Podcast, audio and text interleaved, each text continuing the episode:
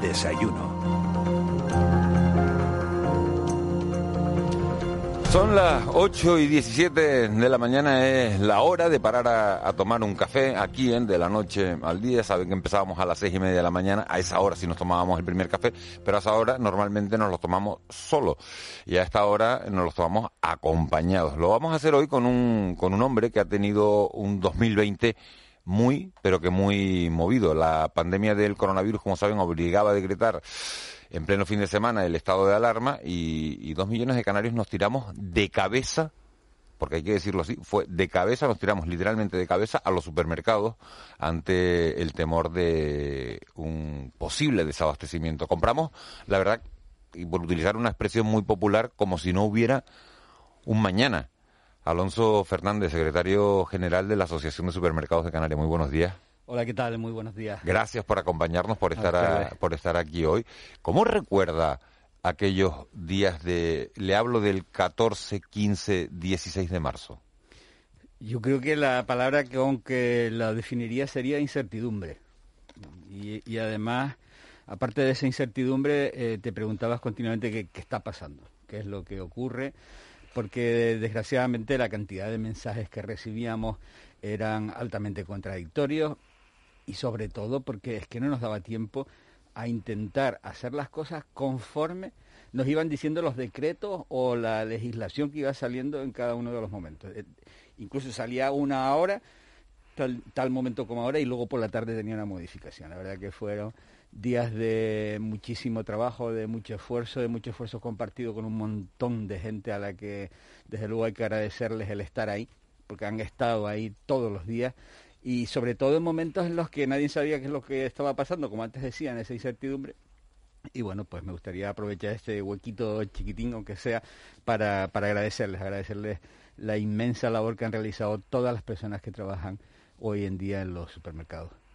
Eh, me imagino eh, aquellos días como una situación, a lo mejor un gabinete de crisis eh, formado pendiente de las noticias que llegaban desde Madrid y de las decisiones que había que adoptar aquí, ¿no? Sí, desde luego. O sea, algo en lo que hemos estado, pues nuestros asociados, eh, nosotros como... ¿Cuántos asociados tiene Suicam?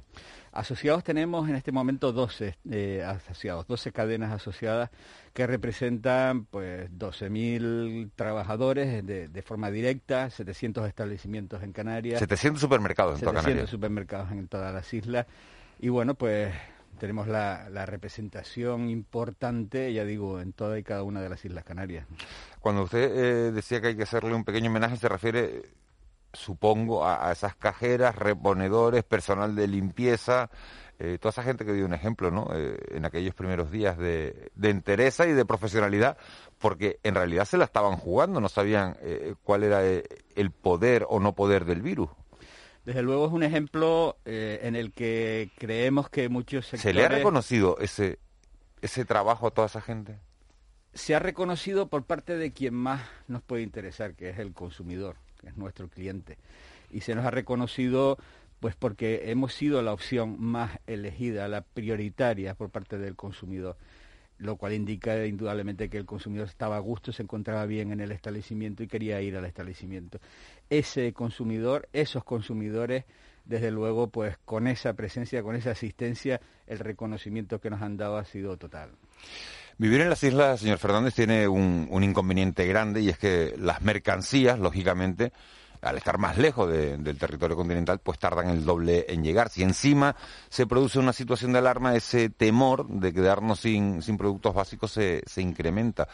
Y yo creo que, si algo nos tranquilizó en aquel momento, en aquellos días, fueron precisamente eh, sus mensajes, los mensajes que llegaban desde Azuicán, tanto en prensa como en radio como en televisión, de que no habría eh, problemas de, suministro, que era justo lo que todos queríamos oír. ¿Era porque era verdad o porque ustedes decían es lo único que podemos decir en este momento para que, para que no se produzca el colapso que se está produciendo en los supermercados? Era verdad, y, o ha sido verdad, y, ha sido tan, tan verdad que, la más fácil de demostración es que en los establecimientos no faltó mercancía, ni siquiera en los periodos de punta o más álgidos de consumo donde efectivamente parecía que era el fin del mundo el hecho de vivir en Canarias, el hecho de la lejanía, lo que nos ha ayudado, en este caso a los empresarios, a los canarios en general, es a tener una cadena logística, una cadena de suministro altamente eficiente, altamente engrasada, que es la que nos hace que en Canarias nuestras plataformas logísticas tengan incluso una sobredimensión comparada con las del territorio nacional, precisamente porque en la distribución alimentaria en nuestro sector, en los supermercados, el, el, control de esa cadena es imprescindible viviendo en isla para que efectivamente las mercancías no falten. Tal es así que en toda España y España dentro de Europa hemos tenido la menor incidencia de rotura de stock de toda España, que es a su vez decir que es una de las primeras de Europa, puesto que en, el resto de Europa España estaba entre los primeros países con menor rotura de stock, lo cual indica pues ese suministro. Eh, ¿Le ha encontrado ya respuesta? Yo no me voy a quedar con las ganas de preguntarle si le ha encontrado respuesta ya a por qué los productos estrella de aquellos días eh, fueron el papel higiénico, el tomate frito, ya lo del arroz y la pasta, bueno, pues parece más, más normal. Y avanzado el confinamiento, pues eh, todos los productos de repostería, y eso también parece más normal porque la gente se aburría eh, en casa, pero, pero lo, de, lo del papel higiénico, lo del tomate frito, ¿le ha encontrado alguna explicación ya? Bueno, la, explicación es la que he leído y la que he leído en relación al papel lo que dice es que hay varios efectos a papel higiénico. ¿no? Uno de ellos es que es la imitación de ver lo que está haciendo el que está comprando al lado mío, es un efecto de imitación que hacemos cuando estamos en, en el supermercado. Otra es el efecto que tiene la cantidad de, o sea, un, paquete de, rollos de papel higiénico ocupa mucho, mucho, mucho espacio. Ese espacio dentro de una cesta parece que la cesta va más llena y nos da una sensación de mayor cantidad de compra. Eso es lo que dicen los expertos, eh, porque efectivamente fue algo que nos llamó la atención. Igual que también ha sido curioso ver cómo ha ido evolucionando los consumos o los tipos de productos que se consumen durante las distintas fases de esta pandemia. También ¿Hay, un estudio sobre eso? Sí, sí, claro, porque al final lo que ves es mm, cantidades de productos que vendes y cantidades de productos que crecen en relación con las demandas en anteriores eh, meses, ¿no? Y ahí se ve claramente... ¿Y hay alguna conclusión destacada de eso? ¿O, o podemos decir que comemos más sanos al final de la pandemia o comemos distinto? Inicio. Han habido, curiosamente, por ejemplo, eh, una de las secciones que más crece en ventas fueron las frutas, mucho más que además que la verdura, es decir, la fruta ha sido como un producto muy elegido. Lo que pasa es que hay como dos tendencias, la tendencia a eh, como de todo porque quiero pues saciarme y entonces ahí empezó la venta de una forma importante de productos para panificación, pastelería, bollería, para todo ese tipo de productos y al mismo tiempo otra corriente de personas que querían cuidarse un poco más y que su incremento iba en el consumo de frutas y verduras. Pero, ¿Y eso es la razón de que haya subido tanto la fruta de precio? No, pero la fruta no ha subido de precio. según todos los estudios, dice que la fruta, la fruta fresca ha subido, es uno de los productos que más se ha encarecido en, este tiempo.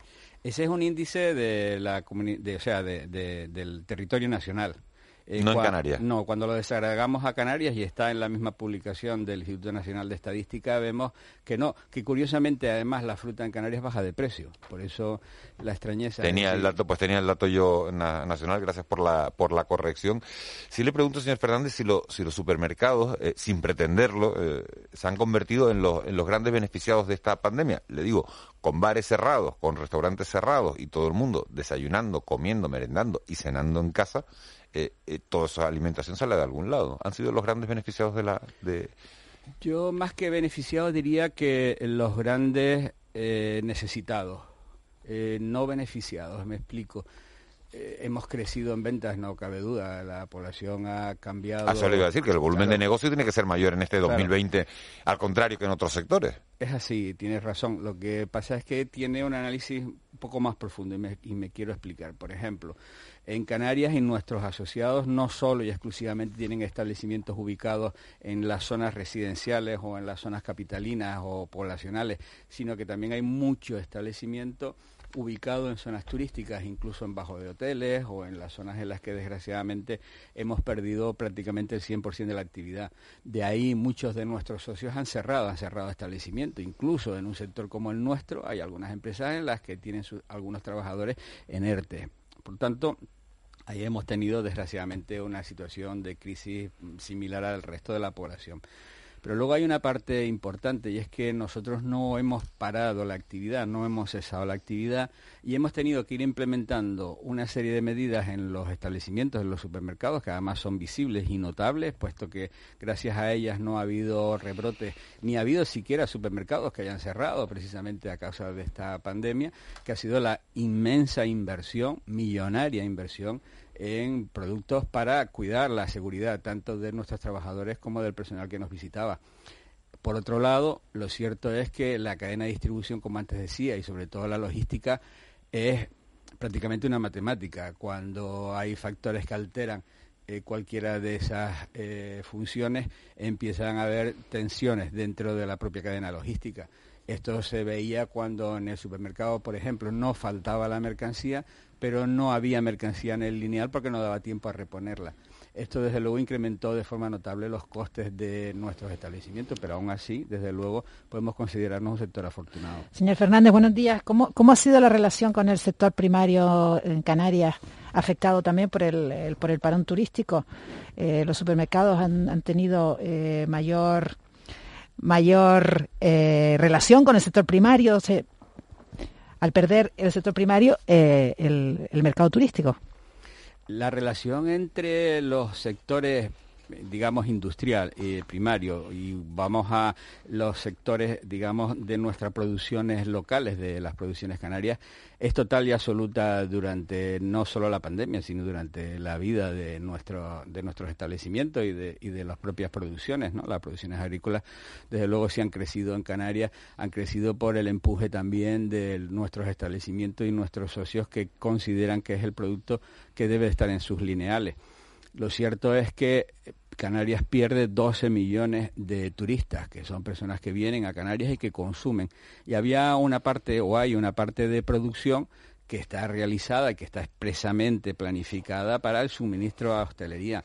Claro, cuando ese consumo decae, lo cierto es que hay una tensión importante en la producción porque al final estamos produciendo más de lo que el mercado está necesitando por una cuestión excepcional, como es en este caso pues el, cero de, en, el sector turístico. Esto desde luego pues ha provocado desgraciadamente importantes quebrantos en muchos de los productores, no cabe duda. Eh, señor Fernández, buenos días. Eh, ¿Hasta qué punto el sector de la distribución y de los supermercados es un ejemplo a la hora de resetear actividades que están cuestionadas por la seguridad sanitaria. Hemos hablado del curso escolar, los colegios, las medidas que hay que tomar, los hoteles, cuestiones estratégicas para, para la convivencia y también para la economía. Bueno, que se sepa, fuimos a los supermercados, muchas veces sin mascarilla porque no había, en pleno estado de alarma, en plena pandemia, y contagios no hubo, ni entre el personal, ni probablemente entre los usuarios. ¿En qué sentido ustedes marcan un poco una pauta de, esperanza que se puede mantener una actividad abierta con seguridad sanitaria? Claro, nuestra actividad es una actividad digamos, delicada, en el sentido que tratamos con alimentos. Eh, tratamos con alimentos, algunos envasados, otros no.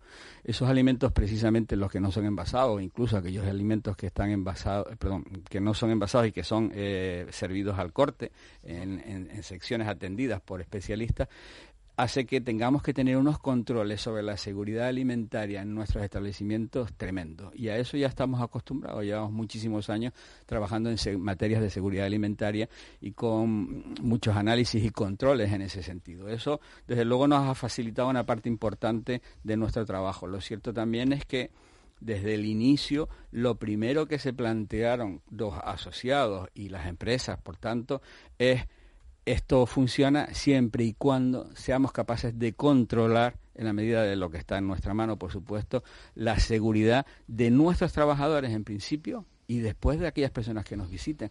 Por lo tanto, ¿qué es lo que se empezó a hacer? Todo tipo de, cuestiones necesarias, por ejemplo, las mamparas. ¿Dónde se empezaron a instalar mamparas? En los supermercados. La primera vez que se empezaron a ver mamparas, en ningún sitio fue en los supermercados. ¿Dónde se empezaron a ver tiras en el suelo diciendo, oye, usted tiene que pararse aquí, este es su momento? En los supermercados. Tal es así que incluso en algunas ocasiones llegamos hasta poner tiras en la calle. Eh, cosas en las puertas de la calle había cola de, la, había cola de la calle hacia atrás no donde tuvimos incluso en ese sentido algunos problemas con la autoridad porque decían oye ustedes no pueden estar poniendo cintas en el suelo no de, en un suelo público es decir el inmenso trabajo de mm, saber que dependíamos de algo muy claro y que era del primero de la seguridad de nuestros trabajadores para que un suministro esencial, necesario, como es el de la alimentación, no fallase, porque si cerrábamos un establecimiento, lo más probable es que a partir de ahí empezara la cadena de cierres de establecimientos. Entonces imagínense cómo podía haber sido la situación en Canarias. Y luego la seguridad del consumidor, de aquel que, que nos está visitando, que sabe que llega a un sitio, haya un lugar seguro. Ahí, desde luego, pues implementar medidas en un momento en el que además la población está con los nervios a flor de piel, era complejo. Y fue complejo, pero fue algo clarísimo para el sector de la distribución. ¿Cómo ha afectado todo esto al empleo en, en, el sector, en los supermercados de Canarias? Pues que es el sector que sigue contratando más personas. Eh, tal es así que en el mes de marzo, finales del mes de marzo, ya se habían contratado tantas personas como en el año 2019 completo. Incluso eh, en algunos de los establecimientos que se fueron cerrando, aquellos establecimientos que estaban ubicados en zonas turísticas, pues incluso de ese personal se aprovechó la mayor parte de esas personas para que fueran a los centros logísticos, a las plataformas. Intentamos mantener el empleo, pero no solo que mantuvimos el empleo, sino que además crecimos en algunos establecimientos precisamente por lo que antes decía, porque esa demanda ingente de productos hacía que en la situación logística habitual de una cadena de supermercados no fuéramos capaces de dar ese servicio que nuestro cliente necesitaba, porque incluso dentro de ese momento de pandemia lo que estábamos pensando era que nuestro cliente necesitaba el servicio que le estábamos dando siempre. Justo antes de, la pandemia, señor Fernández, eh, habían iniciado ustedes una importante batalla contra el contra el, plástico. Comenzábamos a utilizar ¿no? esas bolsas de, papel. Prácticamente cuando llegábamos a la caja nos decían, ¿usted quiere una, una bolsa de, de, papel o una bolsa reciclable? reciclable? Todo eso ha caído eh, en saco roto. Lo digo porque con el COVID, bueno, pues ha vuelto el plástico por los guantes, sobre todo, ¿no? Eh, con más fuerza que nunca. Nosotros, desde luego, eh, somos conscientes de dónde vivimos y que vivimos en un entorno y que ese entorno tenemos que cuidarlo y respetarlo. Yo creo que decir lo contrario sería absurdo. ¿no? Eh, lo cierto es que nosotros hemos estado y, estamos en defensa del medio ambiente, participamos en todos los grupos que el Gobierno de Canarias hace sobre medio ambiente, economía circular, el PIRCAN, una serie de normas que está el Gobierno en elaboración, pero también hemos dicho siempre algo, y es que tenemos que reducir la cantidad de plástico, pero tenemos que tener en cuenta dos cosas a las que no podemos perderle el punto de, mira, y es seguridad alimentaria. Esa es la primera de todas. Y la segunda, el desperdicio alimentario. A mí, en algunas ocasiones, eh, algunos periodistas eh, que nos entrevistan, y tenemos la fortuna de que cuentan con nuestra opinión, eh, me hablan del plástico. Oye, es porque el plástico, porque mira, porque ustedes, porque el plástico pero es que ahora cuando vienen a entrevistarnos en algunas ocasiones o en muchas de las ocasiones, y además lo vemos en los medios de comunicación visuales, eh, están todas las alcachofas, creo que las, denominamos así, forradas en plástico. El plástico no es malo por sí, el, plástico nos protege, nos ha protegido y nos seguirá protegiendo de muchísimos contagios y de muchísimas enfermedades. Desde luego lo que tenemos que concienciar nosotros, nuestra población, todos nosotros, es que tras el uso de ese producto tenemos que depositarlo en el sitio adecuado precisamente para que luego ese producto se reutilice, se recicle, se pueda reutilizar. No es malo por sí mismo, sino con el uso que hagamos. Tenemos, eh, señor Fernández, Alonso Fernández, gerente de Azuicán, eh, eh, esta asociación que aglutina a todos los supermercados de Canarias, supermercados de proximidad, que yo creo que eh, el cliente de a pie, el ciudadano de a pie, se siente muchísimo más cerca de, de, cualquier persona que trabaje en un supermercado hoy que hace ocho meses. Es decir, esa complicidad que se estableció entre, entre los trabajadores, yo creo que a lo mejor no ha habido lo que decía usted antes, reconocimientos públicos grandes para reponedores, para servicio de limpieza, para personal, pero sí ha habido un reconocimiento ciudadano hacia, hacia todas esas personas. Yo no sé si ha habido reconocimiento hacia la gente que se tiró el primer día, como Raúl García, a comprar papel higiénico, eh, Eh, Raúl, buenos días. ¿Cuántos, ¿Cuántos contenedores te llevaste de papel higiénico? Mira, contando los que tú me encargaste, buenos días, eh, fueron 36, 36 más los... Sí, para la radio traje 9. ¿Y de, tomate frito? De tomate frito, no, no, los frío en casa, ¿sabes? los que estaban podridos y congelados, los... pero es verdad que estas cosas, cuando, cuando los chinos compraban papel higiénico, todos decíamos, cuidado porque algo va a pasar, y si ellos compran esto, vamos a, a comprarlo. Tengo dos dudas para, para don Alonso. Don Alonso, muy buenos días. Hola, ¿qué tal? Muy buenos días. Por cierto, eh, creo que eres un gran proveedor nuestro, ¿eh? Sí, de todo, de todo. Pero eso luego, cuando acabemos ya esta entrevista, ya hablamos lo que tenemos que hablar. Ahora, profesionalidad radiofónica. tengo una tengo una duda porque no sé si usted ha vivido esa etapa, ¿no? en la que se decía antes de ponte a estudiar que vas a acabar trabajando en un supermercado, ponte a estudiar. Y lo que socialmente significa ahora trabajar en muchos supermercados. ¿Cómo ha cambiado la historia esa de nota? No te ocurre en el supermercado, tiene su puesto fijo y todo lo demás. O sea, también ha girado eso ahí, con lo cual entiendo que haya habido un, movimiento positivo para, para, para la profesión y los profesionales del sector en el que usted, que usted pues es secretario general, ¿no? Sí, lo que hay es un reconocimiento de la sociedad, pero generalizado no a las carreras, a las carreras académicas, quiero decir que también, por supuesto, faltaría más, sino a todas las personas, a todos los profesionales que están ahí, que son los que, la inmensa mayoría de personas que nos encontramos cuando salimos de casa, las que vemos, las que van al trabajo, las que nos pone la retención en la cola porque tenemos a ese tío delante que no camina. Es verdad, y don Alonso, pues esa gente que de repente le dice a uno, pasa por la caja 2. O sea, qué alegría nos dan cuando dicen, vete por la caja 2. o sea, un detallazo. Y luego la otra, a mí la cosa Eso no lo hagan nunca todos los que van detrás del que le han dicho que pase por la caja Hay un dilema, eso deberían explicarlo, porque dice, a continuación se abre la caja 4. Por favor, respeten el orden. ¿Cuál es el orden, don Alonso? O sea, aquí quién tiene, de qué fila se puede ir a la 2, son pares con pares, impares con impares. O sea, aquí hay prioridad de las personas mayores, los que van con niños como a la hora de embarcar en el avión anteriormente antes del coronavirus. ¿Esto cómo furula? Bueno, pues, pues interesante pregunta, entre otras cosas porque... Para eso estoy aquí, para muchas, las buenas, ¿eh? Y tanto, pues tanto fue que, y además, bueno, probablemente tú no lo hayas notado por tu edad, pero en los establecimientos, en los supermercados, había en todos y cada uno de ellos una línea abierta para las personas mayores, para los mayores creo en ese momento estaba en torno a los 65 años. Que también, don Alonso, que también, don Alonso, les he visto ahí algunos mayores, trae que yo te lo paso, que yo por aquí puedo entrar rápido y vuelvo a entrar y demás. O sea, cuidado con esos movimientos de las personas mayores, esa gente que va a los supermercados los lunes por la mañana a ver las ofertas y son las que colapsan los supermercados matutinamente hablando, los que tienen tiempo libre, ¿no?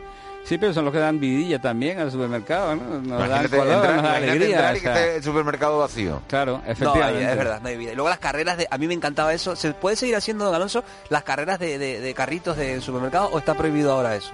Ahora por el COVID prohibido. ¿eh? Prohibido, vale. Altamente prohibido.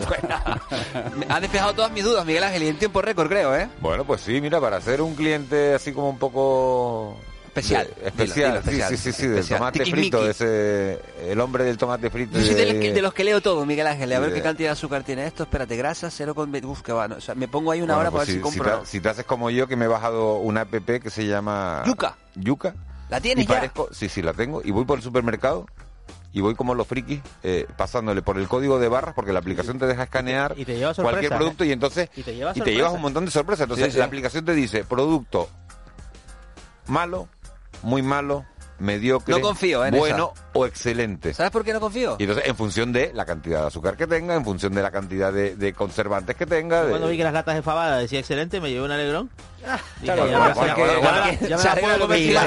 me las puedo comer sin mala conciencia. Las judías que te ponen en los supermercados, más conocidas como baked beans, eso también viene como excelente. Y en cambio el aceite eh, de oliva es negativo. ¿Ah, sí? Ah, no, sí, no, lo, he probado. Pero ¿sabes una cosa? Les, cuento una de estas, perdón que interrumpa Alonso, y es que cuando el producto no está detectado, te da a ti la posibilidad de tú valorarlo. Ah, Entonces hay trampa en eso. O sea, tú dices, bueno, pues voy a El producto no reconocido. Pero ¿quién está detrás de esa aplicación? Exacto, esa es la pregunta, esa es la pregunta que había que lanzar a esta hora. Eh, ¿Detrás de esas aplicaciones hay intereses comerciales o, o son eh, científicamente decentes? En la mayoría de los casos, por supuesto. Eh, realmente en la parte del etiquetado eh, el problema es importante. Es importante para el consumidor poder ver qué producto tiene una mejor composición nutricional o mayor o, mejor equilibrada. Pero fíjense que en eso en Europa todavía no hemos sido capaces de ponernos de acuerdo. Estábamos con el Nutri-Score, que era un tipo de, semáforo, estábamos con el, con la información frontal.